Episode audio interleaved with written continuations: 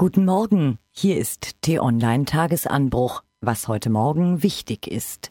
Liebe Hörerinnen und Hörer, T-Online wünscht Ihnen ein frohes Weihnachtsfest und ein paar ruhige Tage. Kommen Sie gut ins Jahr 2018.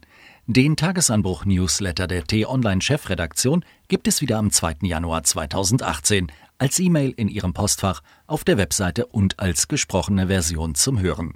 Auf t-online.de halten wir Sie natürlich auch über die Feiertage auf dem Laufenden mit Nachrichten, Analysen und Kolumnen. Besuchen Sie T-Online jederzeit auf Ihrem Computer, auf dem Smartphone oder Tablet, in unserer App und auf den Sprachassistenten Amazon Echo oder Google Home. Sagen Sie beim Echo einfach Alexa, installiere T-Online Tagesanbruch. Bei Google Home aktivieren Sie den T-Online Tagesanbruch über die Google Home App. Bis zum neuen Jahr. Ihre T-Online Redaktion.